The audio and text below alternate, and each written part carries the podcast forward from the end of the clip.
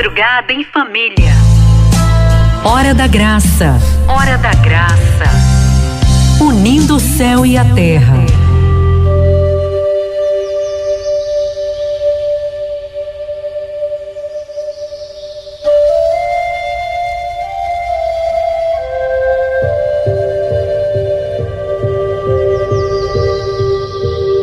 palavra de Deus hoje, minha gente, é uma palavra forte, viu? Preste bem atenção para a gente acolher no coração. Mateus capítulo 7, de 1 a 5, e diz assim: Não julgueis, para não serdes julgados, pois com julgamento com que julgar, com, com julgamento com que julgais, sereis julgados e com a medida com que medis, sereis medidos. Por que reparas no cisco que está no olho do teu irmão, quando não percebes a trave que está no teu?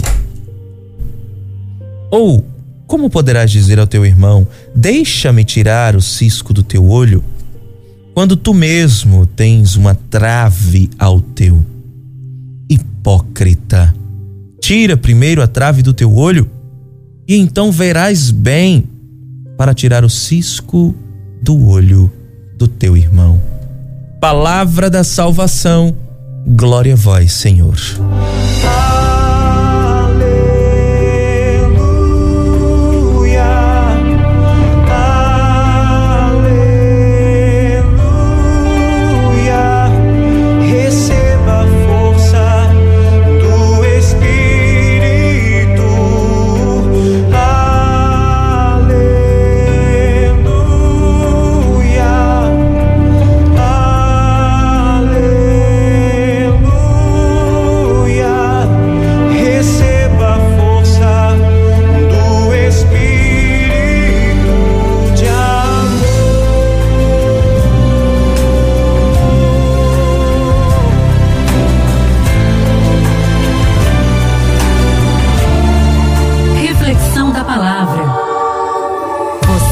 Sintonia com o céu.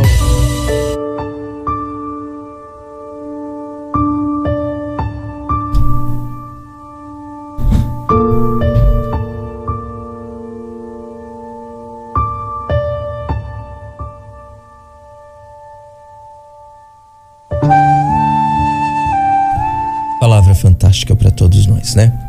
De certo modo, a gente já está refletindo ela desde o início do programa, né? Pois é, rapaz.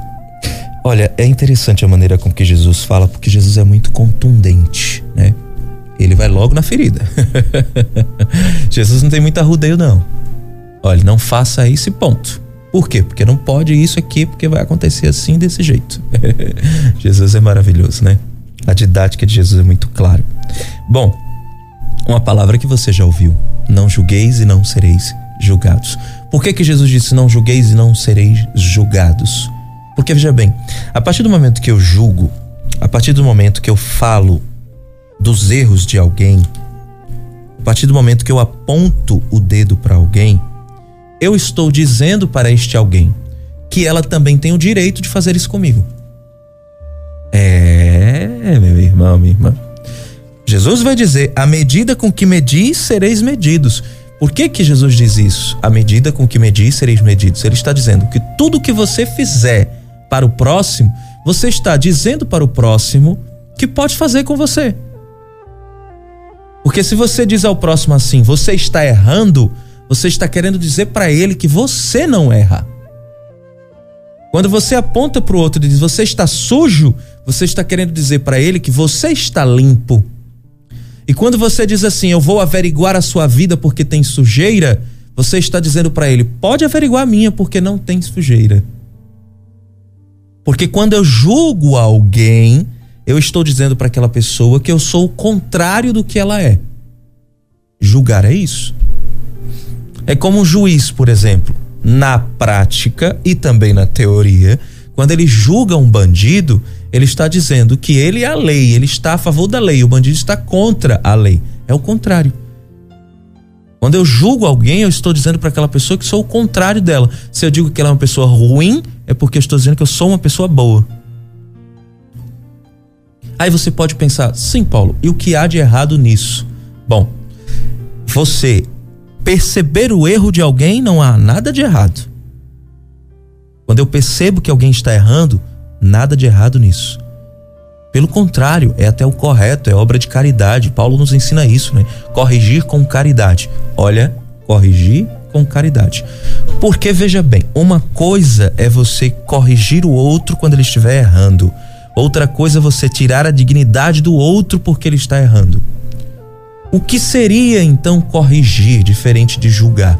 Corrigir seria olhar para o outro e perceber que ele teve uma atitude errada, mas ele não é um erro. E julgar é basear a vida do outro naquele erro. É achar que o outro é aquilo que ele fez. Isso é julgar. Julgar é apenas olhar a aparência. E corrigir é olhar o que tem por trás do erro. É olhar o interior do coração daquela pessoa. É procurar entender e compreender por que errou como ele chegou a este erro. Mas por que que a gente quer muito mais julgar do que ajudar a consertar? Porque ajudar a consertar dá trabalho. Requer gastar tempo, requer ouvir a pessoa. E muitas vezes a gente não quer ajudar a corrigir, porque se a gente for ajudar a corrigir, nós também seremos julgados. Quando a gente corrige alguém, muitas pessoas vão dizer: olha, também não presta porque anda com fulano também não presta porque está conversando com Beltrano. Seremos criticados porque estamos corrigindo alguém. E corrigir não é ser superior àquela pessoa, é dizer para ela: olha, eu também erro, eu sei o caminho de volta e eu quero te ajudar. Por isso nós temos que ter muito cuidado, porque Jesus, para mudar alguém, primeiro ele amava. E nós queremos fazer o contrário. Nós queremos primeiro que aquela pessoa mude, para depois eu amar. Nós temos a tendência de, antes de conhecer alguém, já dizer: não gosto de Fulano. Não fui com a cara de Beltrano. Meu santo não bate com outro. Isso já é uma expressão pagã, né? Meu santo não bate com santo e Fulano. Já é uma expressão pagã, para começar. Mas nós temos essa mania. Não fui com a cara de fulano. Não sei porquê. A gente ainda diz assim. Não sei porquê. Não fui com a cara de fulano. Porque você está julgando com a aparência. O grande problema é que nós queremos. É, não é traçar, a palavra não é essa. Nós queremos é, dar um crivo para outra pessoa baseada nas nossas opiniões no nosso entendimento de mundo, no que a gente acha. Eu escutava a pregação de Márcio Mendes essa semana que a gente colocou aqui, e ele falava sobre o espinho na carne de Paulo, né? E, e teve um trecho que ele falava assim: ah, muita gente pode dizer, muita gente diz assim, o espinho, o espinho na carne de Paulo era o orgulho. O espinho na carne de Paulo eram as mulheres. Paulo gostava muito de mulheres, né? E aí ele dizia: Veja, a gente diz isso não porque a gente acha que era, mas baseado no que a gente é. O que a gente diz com Paulo é porque nós somos assim. É exatamente o que a gente faz quando julga alguém. Quando a gente julga e aponta o dedo na cara de alguém porque nós somos assim. Ai, fulano é muito orgulhoso. Nós somos orgulhosos. Quando você aponta para alguém e diz: "Este fulano é muito orgulhoso", Pode ter certeza, porque você é. Porque eu não reconheço aquilo que eu não sei o que é. Eu não consigo dizer que fulano é orgulhoso se eu não sei o que é orgulho. Você aponta e julga o outro porque você se identifica com o outro. Você se identifica com os erros do outro. E é por isso que Jesus diz: Por que reparais no, circo, no cisco que está no teu olho, aliás, no olho do teu irmão, quando não percebes a trave que está no teu? Olha o que é que Jesus faz com a gente, minha gente. Pro outro é cisco, para nós é trave. Você percebeu a diferença? Cisco é uma coisa pequenininha, trave é uma coisa gigantesca. Por que tu percebes o cisco do teu irmão e não repara a trave que está no teu olho? Olha o que, que Jesus faz com a gente, o negócio é pesado. Em outras palavras, Jesus está dizendo com que direito tu estás apontando o outro? Com que direito? E mesmo que você tivesse direito, nem eu julgo. Nem eu, que sou Deus, segunda pessoa da Trindade, todo-poderoso, que via a criação do mundo, que estava lá, nem eu, que existo desde toda a eternidade, julgo. Acaso somos maiores que Deus? Acaso estamos acima de Jesus para julgar as pessoas? Para condená-las? É, né? Porque nem, nem, nem julgar, a gente já condena. A gente nem julga, a gente já condena. Quantas vezes a gente não olha para alguém e diz assim: a fulano tá perdido? Tem jeito não, ali não tem mais jeito. Já condenamos, né?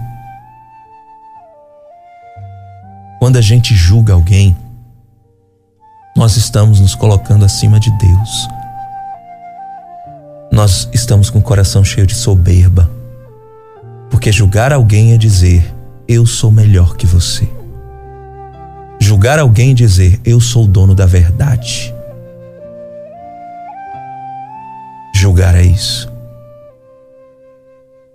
Julgar é basear a vida das pessoas na minha concepção. Ou seja, eu coloco a minha concepção como verdade absoluta. E verdade absoluta só existe uma. Uma pessoa. Jesus. E esta verdade absoluta não julga absolutamente ninguém. Só ama. Imagina se Jesus fosse nos tratar como nós tratamos o irmão. Hein? Você hoje. Você hoje ficaria tranquilo ou tranquila se Jesus apontasse o dedo para você?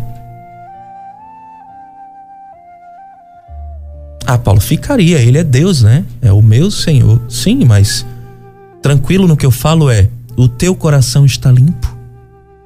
Você tem uma vida tranquila, limpa, pura diante de Deus? Ou seja, ele pode apontar o dedo para mim tranquilamente porque porque eu não tenho nada que me leve para o inferno. Quando o Senhor apontar o dedo para mim, ele só vai ver um coração dele, totalmente voltado para ele. Sem maldade com o próximo, sem orgulho, sem soberba. Agora cuidado, viu? Porque quando você diz, ah, eu estou pronto para ir para o céu, meu coração é todo teu, Senhor, está maravilhoso, meu coração está limpo, pode ver, não tem uma sujeirinha. Olha o orgulho aí, olha a soberba aí. Cuidado, tem que ter cuidado. Ah, então também não, eu não posso reconhecer que estou com o coração puro, Paulo? Claro que pode. Você não pode se vangloriar. Isso não. Portanto, se Deus apontar o dedo para mim agora, Estou tranquilo, estou com a consciência limpa, de que estou cumprindo os mandamentos, de que meu coração está puro e está cheio de Deus. Mas eu continuo sendo pecador. Eu sou limitado e preciso desse Deus, preciso dele para continuar assim, caminhando no caminho certo. O mandamento de Jesus não é julgar o próximo. O mandamento de Jesus é amar o próximo. E quando eu amo o próximo, eu coloco o amor acima de qualquer coisa. Eis aí por que, a igreja não desiste de ninguém, mesmo do pior bandido que está agora no complexo prisional do curado. Porque a nossa função não é julgar, é amar. Quantas pessoas nós nos afastamos de nós porque nós julgamos, porque nós queremos ser os donos da verdade já olhamos a pessoa com um olhar torto. Quantas vezes nós não estamos na igreja e entra alguém que está com a roupa que a gente não concorda, a gente já julga a pessoa, já fala mal dela. É claro que a gente não vai permitir que alguém entre nu na igreja, de jeito nenhum. Mas quantas vezes a gente não já olhou para alguém e disse no nosso coração, ou então comentou com a coleguinha ou com o coleguinha do lado: Olha a roupa que Fulana vem para a igreja. Olha a roupa que Beltrano vem para a igreja. Olha para isso. Quantas vezes a gente não fez isso? Ou quantas vezes a gente julgou o padre porque chegou 15 minutos atrasado na igreja, na missa. Olha a hora que o padre chega, a missa é de 5 horas, ele chega de 5 e meia. Quantas vezes? Ali no banquinho da igreja, a gente já tá falando mal do padre porque chegou minutos atrasado. Não sabe se o padre teve algum problema, como é a rotina do padre, sabe? Se ele tá descansando bem, se ele tá cheio de compromisso ou não, não sabe de nada, prefere julgar, porque ajudar dá muito trabalho. Amar dá trabalho demais. Amar requer compreender, amar requer sentar, escutar, entrar na vida do outro, se colocar no lugar do outro. Amar dá muito trabalho, minha gente. Olha o trabalho que Jesus teve. Foi para cruz. Sofreu, chorou, sangrou. Olha que trabalho triste, desgraçado que teve Jesus. É assim que a gente pensa. Eu não quero ter um trabalho desse. Um trabalho desgraçado. Não, dá muito trabalho amar. Dá muito trabalho ajudar os outros. Quero nada. Dá muito trabalho corrigir. Eu prefiro julgar. É mais fácil, é mais rápido, é prático. Na hora eu faço. É assim que a gente pensa. É desse jeitinho que a gente pensa. Mas deixa eu dizer uma coisa para você: só vai pro céu quem ama. Só entra no céu quem ama. Lugar de quem julga é no inferno. Ai, Paulo, pelo amor de Deus, que coisa forte você falou. Então vá se entender com Deus, porque isso é coisa dele. Se você não está pronto para ouvir a verdade, então você não está pronto para ser de Deus. Quem julga está trilhando o seu caminho para a Geena, o fogo que não se acaba, o inferno. Porque quem julga está se colocando acima do bem e do mal. Isso é soberba. E o pecado da soberba é o maior pecado que existe. Por quê? Porque foi por causa deste pecado que Lúcifer foi para o inferno. Ou seja, é o pecado de Lúcifer que a gente comete. Soberba. É um alerta, viu? Agora, não pare de julgar com medo de ir pro inferno, não. Porque aí você vai estar tá fazendo com os fariseus. Falei deles, falo de novo. Os fariseus cumpriam a lei porque tinha lei para cumprir. E quando você bota na sua cabeça, não vou parar de julgar, senão vou pro inferno Ora, você só vai estar tá fazendo o contrário de julgar. Aliás, você só não vai estar julgando porque tem medo da punição. E Paulo diz para nós: não basta só evitar o mal, é preciso fazer o bem. Do que adianta você parar de julgar e não amar? Não, vou parar de julgar porque eu não posso julgar. Não posso, né? Não posso julgar, não posso, não posso, não posso. Mas não ama. Adiantou de alguma coisa? De nada. Vai pro céu? Vai não. Ai, Paulo, tu já está julgando. Não, não estou julgando. Estou falando para você o que Jesus fala para nós. Ninguém vai para o céu julgando, gente. Não vai.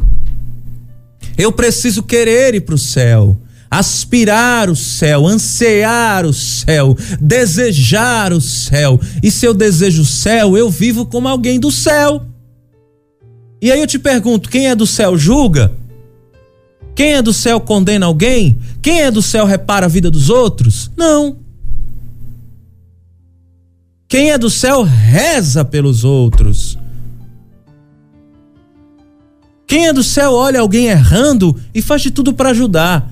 Se eu não posso falar, se eu não tenho condições de falar com aquela pessoa, se eu não me sinto bem para falar com aquela pessoa, então eu dou testemunho. Eu tenho atitudes contrárias, não no sentido de esfregar na cara dela que ela está errada, não, mas no sentido de eu preciso fazer o bem para salvar outras pessoas. Eu preciso dar testemunho, porque uma palavra convence, mas um testemunho arrasta. O testemunho é uma das melhores armas de amor que nós temos na face da terra. Dê testemunho. E se tiver oportunidade, fale, mas fale no sentido de amar aquela pessoa e de dizer: olha, eu quero que você faça a coisa certa, a coisa boa. Eu desejo que você se aproxime de Deus e assim você não vai se aproximar de Deus. É, a gente perde às vezes as oportunidades que as pessoas nos dão. Às vezes a pessoa fala uma coisa, você percebe que está errado e você se cala. Se cala porque tem medo de deixar a pessoa com raivinha? Aí se cala porque tem medo da pessoa te criticar. Não.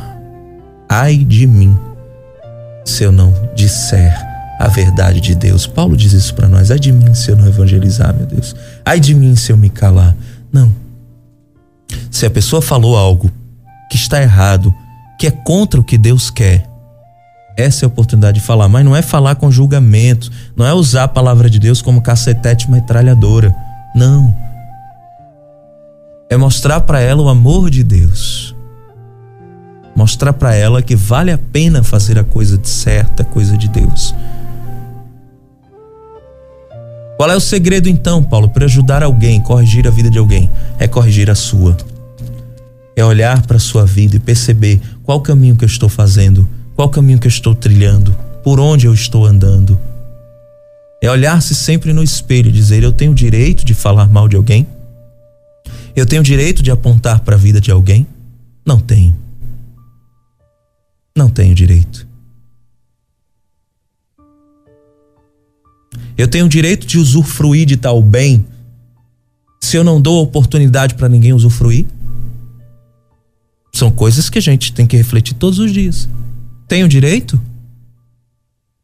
Se eu não dou chance para ninguém, com que direito eu tenho de usufruir deste bem? Eu estou sendo egoísta. Você entende? São essas coisas que nós precisamos observar todos os dias. Observar todos os dias. Nós precisamos estar atentos conosco mesmo. Esteja atento consigo mesmo. Faça uma reflexão no final do seu dia. Como foi o meu dia? Como foi o meu caminho? O que eu fiz de errado hoje? É perceber o que fez de errado para corrigir e perceber o que fez de certo para repetir. Às vezes a gente deixa de fazer o bem porque a gente julga os outros. Fala mal dos vizinhos, fala mal da filha da vizinha que engravidou do namorado fala mal da casa dos outros porque não tá limpa como a sua. Nós somos assim. Passamos a tarde inteira na calçada com a vizinha fofocando, falando mal até de gente da igreja. É triste isso. E aí eu pergunto: foi isso que Jesus nos pediu? Aliás, pediu não, foi isso que ele nos ordenou? Olhar e apontar o dedo para a vida dos outros? Foi isso? Olha, quer saber da vida dos outros? Eita, maravilha, vou te dar uma dica. Saiba da vida de quem deu certo, os santos. Pronto, quer fofocar da vida de alguém? Fofoque da vida dos santos. Sente na calçada com seu vizinho, com seu vizinho, de menino, tu viu o que João Paulo II fez? Eita, menino, tu viu como Santo Antônio agiu? Tu viu o que Santo Antônio disse para aquela mulher? Eita, essa é a melhor fofoca que existe. A vida dos santos. Meu irmão, minha irmã, como disse o salmo que nós refletimos, a terra está cheia do amor de Deus e nós estamos perdendo tempo, deixando de amar os outros, julgando. E olha, isso é uma coisa tão séria que a gente tem que ter minuciosidade até para avaliar o contrário. Como assim para avaliar o contrário? Para a gente não ter cuidado de de repente dizer, tá vendo, Fulano, que você me julga? Porque isso também é julgar. Ai, Paulo, então o que fazer então? Silenciar e rezar. Por quê? Porque enquanto o outro me julga, Deus vê o meu coração. Eu não tenho que me preocupar. Porque alguém está falando mal da minha vida. Não, você não tem que se preocupar com o que os outros falam ao teu respeito. Você tem que se preocupar com o que Deus acha de você. Só isso. Os outros podem pensar o que quiser de você. Quem conhece você é Deus. Quem sabe do seu coração é Ele. Para de estar tá se preocupando. Para de estar, tá, ai, ai, minha imagem, minha imagem. Não vale de nada a sua imagem. Para Deus não vale de absolutamente nada. Deus não está preocupado com a tua imagem. Deus está preocupado com o teu coração. Ai, porque o meu nome está por aí na boca. O que é o seu nome diante do nome de Deus? Palavra de Deus vai dizer que o nome do Senhor está acima de qualquer outro nome. Então, se, Sim, tô lá, tô lá preocupado com o meu nome. Ah, é porque estão falando mal do meu nome, sim. E o que Deus pensa de mim? É isso que importa para mim. Eu quero lá saber que as pessoas estão falando mal do meu nome. Preocupado com isso não. Eu quero agradar a Deus. Apenas isso. Agradar a Deus. Deus se agrada do que eu estou fazendo? Sim, então é isso que tá certo. Tá tudo certo. Tô nem aí porque os outros estão pensando, deixando de pensar. Tô nem aí. Deus vê o teu coração. É isso que importa. É isso que você tem que colocar dentro do teu interior. Deus me conhece, sabe do meu coração. Ele sabe a verdade que está em mim. Eu não tenho que me preocupar com os dedos que estão apontando para mim. Não. Porque as pessoas vão nos julgar pelas nossas atitudes, muitas vezes do passado. Alguém mudou, se transformou uma pessoa de Deus, mas as pessoas não querem saber o que elas são hoje. Elas vão olhar para ela com retrovisor. Vão sempre dizer, e nós fazemos isso. Olha para aí, fulano. Fez tudo que não presta, tá vendo? Tudo que não presta, se prostituiu, usou droga, pintou e bordou. Aí agora quer ser santo. Aí agora aceitou Jesus. Agora reza. Quem não te conhece que te compre. Isso aí vale de nada. Isso é mentira. É assim que a gente faz. É ou não é?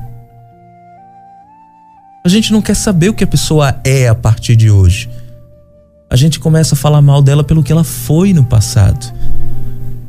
Mas, veja, a palavra de Deus diz para nós que o Senhor não leva em conta o tempo da ignorância. Deus não quer saber o que nós fizemos, ele quer saber o que nós somos. Filho pródigo foi assim, ou não? Por isso que eu digo que quem fala assim, quem julga dessa maneira, quer ser maior do que Deus. Quer ser maior que ele. Por isso que quando alguém chega pra mim, tá vendo fulano não presta, Paulo, fez tudo quanto não presta. E agora? Quer ser santo? Quer dar uma de santo? Eu olho pra pessoa e disse, louvar, você já deu, filho. Graças a Deus, que coisa boa. Que bom que fulano agora tá rezando. Que bom que fulano agora quer ser santo. Que maravilha. Às vezes pessoas que chegam para mim e dizem, ah, Paulo, tá vendo fulano, fez tudo quanto não presta, aí agora virou evangélico. Louvado seja Deus. Eu prefiro. Não é minha religião, mas eu prefiro que ele seja evangélico. Mas pelo menos ele deixou a vida que ele tinha antes. É nova vida, minha gente. Louvado seja Deus. Ah, mas ele fez tudo quanto não presta. Sim, ficou lá atrás, é passado. Deus não quer saber disso, não. Se ele disse, eis que faço nova todas as coisas, por que, que eu vou olhar para o passado das pessoas, pelo que elas fizeram ou deixaram de fazer? Eu não quero saber, não. Eu quero saber do que ela é hoje, do que Deus fez hoje na vida dela. Eu conheço muitas pessoas que viviam nos vícios das drogas, minha gente. Conheço um jovem da comunidade Boa Nova que usava 14 drogas diferentes. 14 drogas diferentes. Pintava e bordava. É um homem de Deus hoje. Prega. Salva outras vidas. É isso que importa para Deus.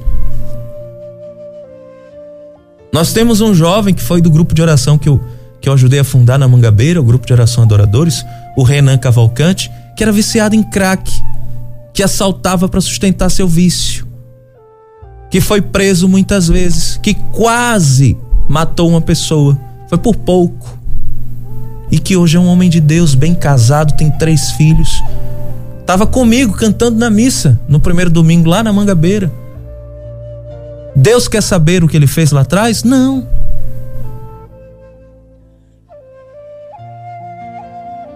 Assim somos nós, minha gente. Não importa o que você foi ontem, não. Para Deus o que importa é que você é hoje. Por isso que hoje é uma oportunidade de ser uma pessoa nova, é hoje. Hoje.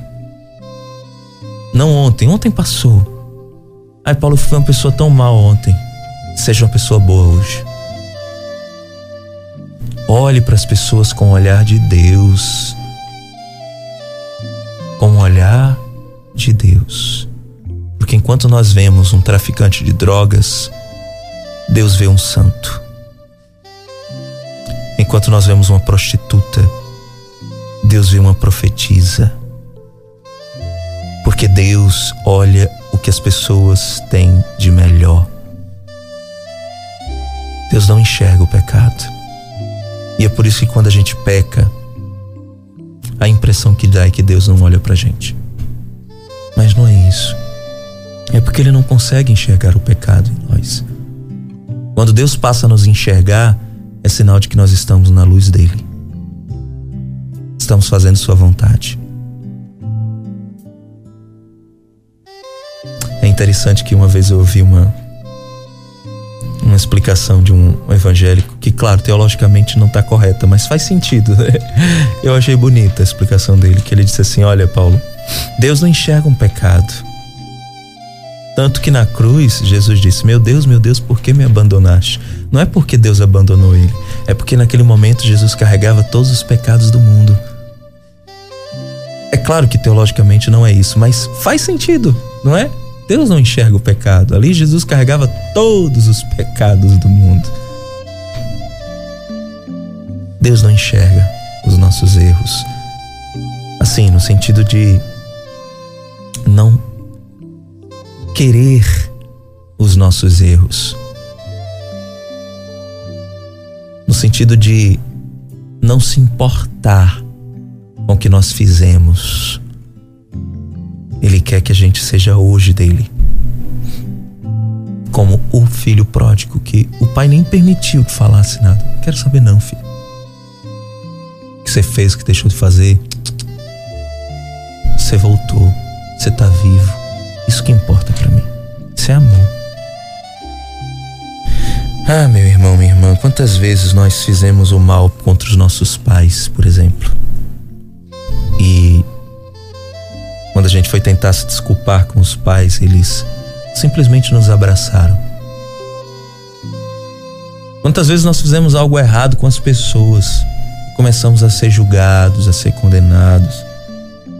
Mas aí vem aquelas pessoas que nos amam e nos abraçam, nos acolhem, diz: "Olha, você errou, mas você não é um erro. Você pecou, mas você não é o pecado. Você teve uma atitude assim, mas você não é assim." Quando a gente erra, gente, o que a gente mais quer é alguém que nos estenda a mão. O triste é quando a gente erra e se arrepende a pessoa que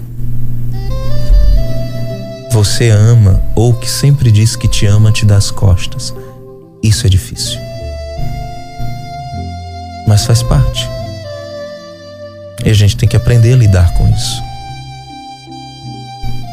Mas o Senhor disse: a mãe pode até ser capaz de abandonar um filho, mas eu não. Deus se lembra de nós. Ele não esquece de nenhum de nós. Por isso que se de repente você está sofrendo o julgamento de alguém ou de algumas pessoas, não se preocupe. Não desanime. Deus vê o teu coração. Ele enxerga você. E nós, que vivemos julgando,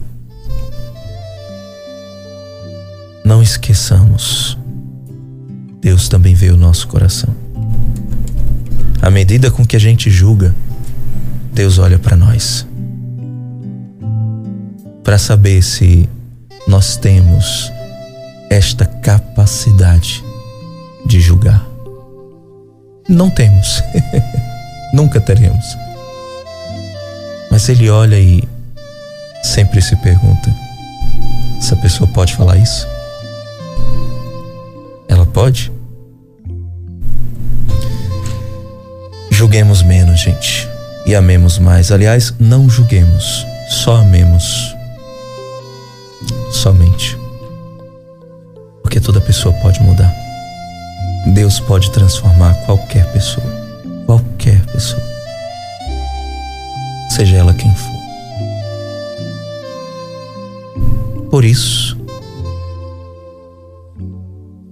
que aqui neste programa, muitas vezes, pessoas não entendem por que, que a gente trata tão bem as pessoas que ligam para cá, as pessoas que mandam mensagem. Por que, que a gente tem tanta paciência com as pessoas? Porque a gente acredita que cada um que escuta esse programa pode ser melhor. Simples assim. Deus vê o nosso coração, viu? Ele sabe quem nós somos.